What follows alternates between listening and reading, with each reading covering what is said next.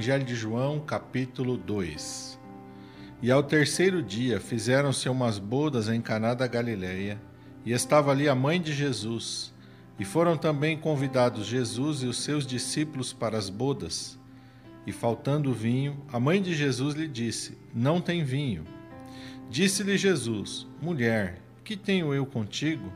Ainda não é chegada a minha hora. Sua mãe disse aos empregados: Fazei tudo quanto ele vos disser. E estavam ali postas seis talhas de pedra para as purificações dos judeus, e em cada uma cabiam duas ou três metretas. Disse-lhe Jesus: Enchei de água essas talhas, e encheram-nas até em cima.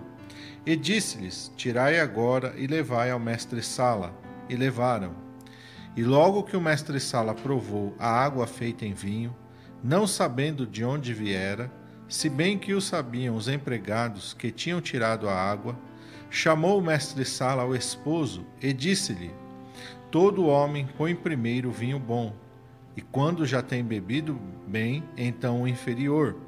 Mas tu guardaste até agora o bom vinho. Jesus principiou assim os seus sinais em Caná da Galileia e manifestou a sua glória, e os seus discípulos creram nele. Depois disso, desceu a Cafarnaum, ele e sua mãe, e seus irmãos e seus discípulos, e ficaram ali não muitos dias.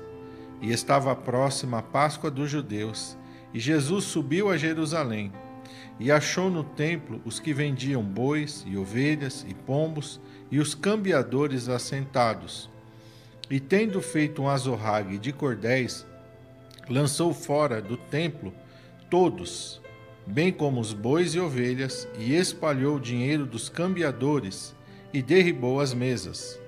E disse aos que vendiam pombos: Tirai daqui estes, e não façais da casa de meu pai casa de vendas. E os seus discípulos lembraram-se do que estava escrito: O zelo da tua casa me devorará. Responderam, pois, os judeus e disseram-lhe: Que sinal nos mostras para fazeres isso? Jesus respondeu e disse-lhes: Derribai este templo, e em três dias o levantarei.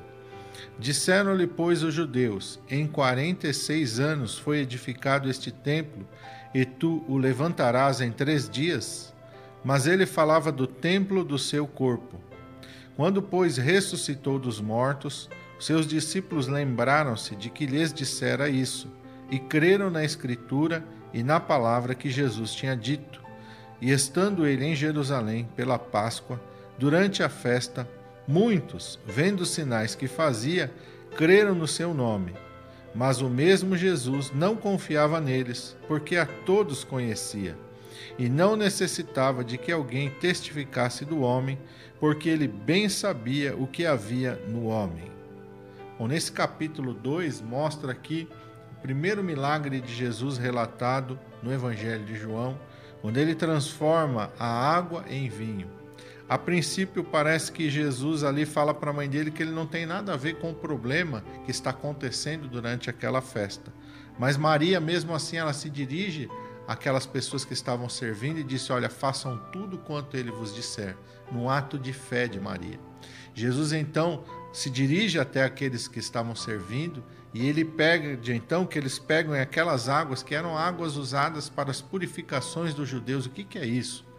Na entrada das casas dos judeus naquela época existiam recipientes com água em que eles usavam para se lavar, né? Chegavam da rua, rua empoeirada, lavavam os pés, lavavam as mãos, davam uma lavada no rosto e depois entrava a água era dispensada, a água que era suja. Né? Ali ficava somente a água limpa que eles usavam, tiravam, se lavavam, depois a água suja era jogada fora.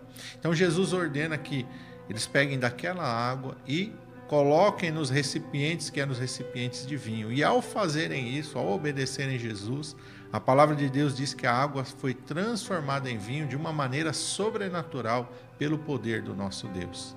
Quando levaram então para aquele que era o encarregado da festa, ele provou aquilo e ele ficou admirado, né? Ele chama o, o noivo e fala assim: Olha, todo mundo dá de beber primeiro um bom vinho, depois que as pessoas já beberam bastante, dá um vinho inferior, que elas não vão mais saber a diferença. E ele falou: Você fez ao contrário, você guardou até agora o bom vinho. Quer dizer, aquilo que Deus faz sempre é muito melhor do que qualquer coisa que o ser humano pode fazer.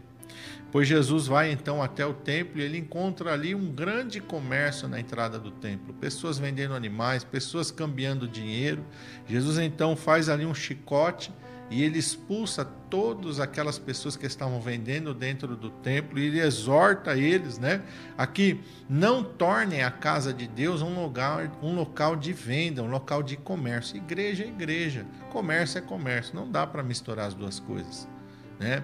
A, a, palavra de Deus ela não pode ser um, um, um, negócio, ela tem que ser. Jesus disse: de graça recebestes e de graça dai. É uma coisa que tem que ser livre, de livre acesso para todas as pessoas. Eu não concordo com esse negócio de ficar vendendo as coisas dentro da igreja. Não. Igreja é, lugar pra, é local para você adorar a Deus. Igreja é local para você ir lá e receber bênçãos para a sua vida, receber a palavra de Deus, receber o poder de Deus. Não é lugar de você ficar comprando nada. E depois aqui, ele é questionado pelos, pelas pessoas, oh, com que autoridade você está fazendo isso? Como é que você chega aqui e faz isso? E Jesus então fala uma coisa profética, ele está falando a respeito da sua própria ressurreição, porque ele viu a ira com que aquelas pessoas se dirigiram para ele. Ele diz: destruam esse templo, que ele estava se referindo ao seu corpo, e João testifica isso no versículo 21, né? ele está se referindo ao templo do seu corpo. Destruam esse templo, em três dias eu reedificarei.